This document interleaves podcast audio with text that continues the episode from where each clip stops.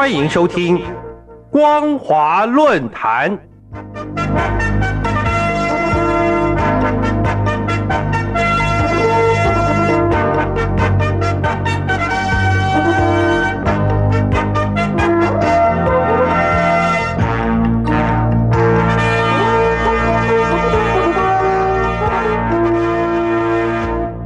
各位听众朋友，大家好，欢迎收听今天的光华论坛，我是兰陵。今天要谈论的主题是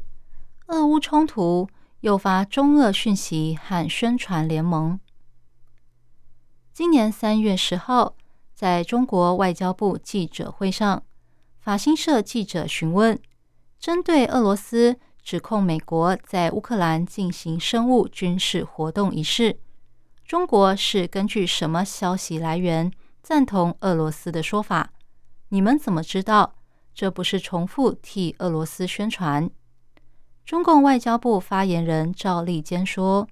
国际社会对美国的生物军事活动早就密切关注，把国际社会的关切说成虚假讯息，不是一种负责任的态度。”双方的问答乍看下像是外交辞令。实际上却反映出国际社会担心俄乌冲突会诱发中国和俄国形成讯息和宣传联盟。目前，全世界正面临冷战结束以来最严重的地缘政治冲突，中共却放松了自己的数位防御监管措施，让俄罗斯来帮助中国大陆的民众形塑对这场战争的看法。使得中国网络上出现一片支持俄罗斯、支持战争、支持普廷的现象。值得注意的是，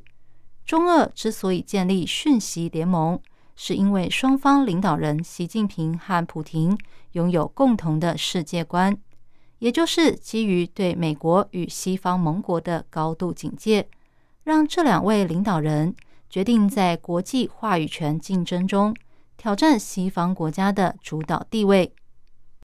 今年三月五号，普廷会见俄罗斯航空的女飞行员和机组人员时，透过电视广播，不但借由精心设计的问答来配合政府关于报道入侵乌克兰的新闻规定，同时也凸显当日国会通过的法案。法案规定，禁止用战争或入侵等词汇。来描述俄罗斯军队的行为，任何军事行动相关报道，如果被国家认定为虚假讯息，报道者最高将面临十五年监禁。因此，美国有线电视新闻网、哥伦比亚电视广播网新闻被迫暂停在俄罗斯的报道。另外，俄罗斯为了净化自己主动发起战争的行为。只允许有国营背景的网络社群可以讨论和传播相关内容，封锁脸书和英国广播公司、德国之声、美国之音等有西方国家官方背景的网站。这么一来，在乌克兰的行动就被进化为俄国军方的维和任务，以便从乌克兰政府长期犯下的可怕战争罪行中解放分离地区。普京擅长操纵过去的政策，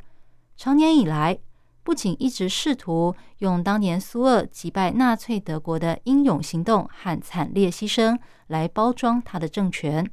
二零一四年俄国并吞克里米亚时，也借着助长乌克兰东部的分离主义战争，破坏乌克兰的稳定。今年二月二十四号，俄罗斯入侵乌克兰几小时后。中共官媒《环球时报》在网络上发布一则影片，宣称大批乌克兰士兵已经交出武器投降。事实上，影片来源是俄罗斯国营电视台《今日俄罗斯》。两天后，央视也发布一则新闻，引述俄罗斯领导人普廷的说法，称乌克兰总统泽连斯基已经逃离首都基辅。还在微博上建立了一个话题标签，获得五点一亿次的超高浏览率，还被一百六十三家媒体使用。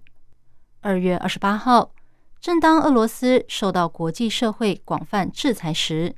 微博粉丝人数高达一千一百万人的俄罗斯卫星通讯社又发布了一则讯息，内容引述俄罗斯外交部发言人沙卡洛娃的说法。他说：“俄罗斯在世界上仍有朋友，尤其是像中国这样的真正巨人。”这样看来，与其说中共在是否支持普京发动战争上保持模棱两可的立场，还不如观察中共对媒体采取的中央厨房式控制手段，就能清楚看出中共对俄罗斯的支持态度。如今，中共官媒不但未经查证就引用俄罗斯媒体的报道，在大陆网络上大肆宣传假消息。中共官媒也很少报道国际社会谴责俄罗斯，泽连斯基领导乌克兰成功争取国际舆论，以及俄罗斯国内接连发生反战抗议潮等新闻。更夸张的是，中共官方还让俄罗斯官员在中国官方电视台和网络上露面，且几乎从不反驳他们的说法，更显示出中俄讯息和宣传联盟。必须建立在双方领导人的共同意志上。二零一三年八月十九号，习近平在中共全国宣传思想工作会议中，督促宣传人员强化国际话语权，集中讲好中国故事，努力打造能对国际带来较强影响的对外宣传旗舰媒体。同年，普京视察今日俄罗斯电视台时，也表示。要打破盎格鲁撒克逊对全球讯息的垄断。二零一五年，习近平和普京决定让双方媒体加强合作，从而开启每年固定举办的中俄网络媒体论坛，目的是定义国际舆论新版图。二零一五年的六月二十五号，第一届论坛在圣彼得堡总统图书馆举行，双方签署了九份协定。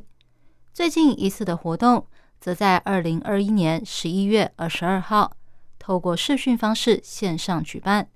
在中国互联网发展基金会的倡议下，双方达成了二零二一年中俄网络媒体共识。今日俄罗斯一名高阶主管指出，二零二一年中国主要媒体平均每周引用俄罗斯卫星网新闻两千五百多次。值得注意的是。双方均为威权专制政权，透过严格执行政治宣传、监视、故意提供虚假讯息、否认事实与操纵过去政策，以达到控制社会和加强国际话语权的目的。以上是今天的光华论坛。今天分享的主题是：俄乌冲突诱发中俄讯息和宣传联盟。我是兰陵。感谢您的收听，我们下次再会。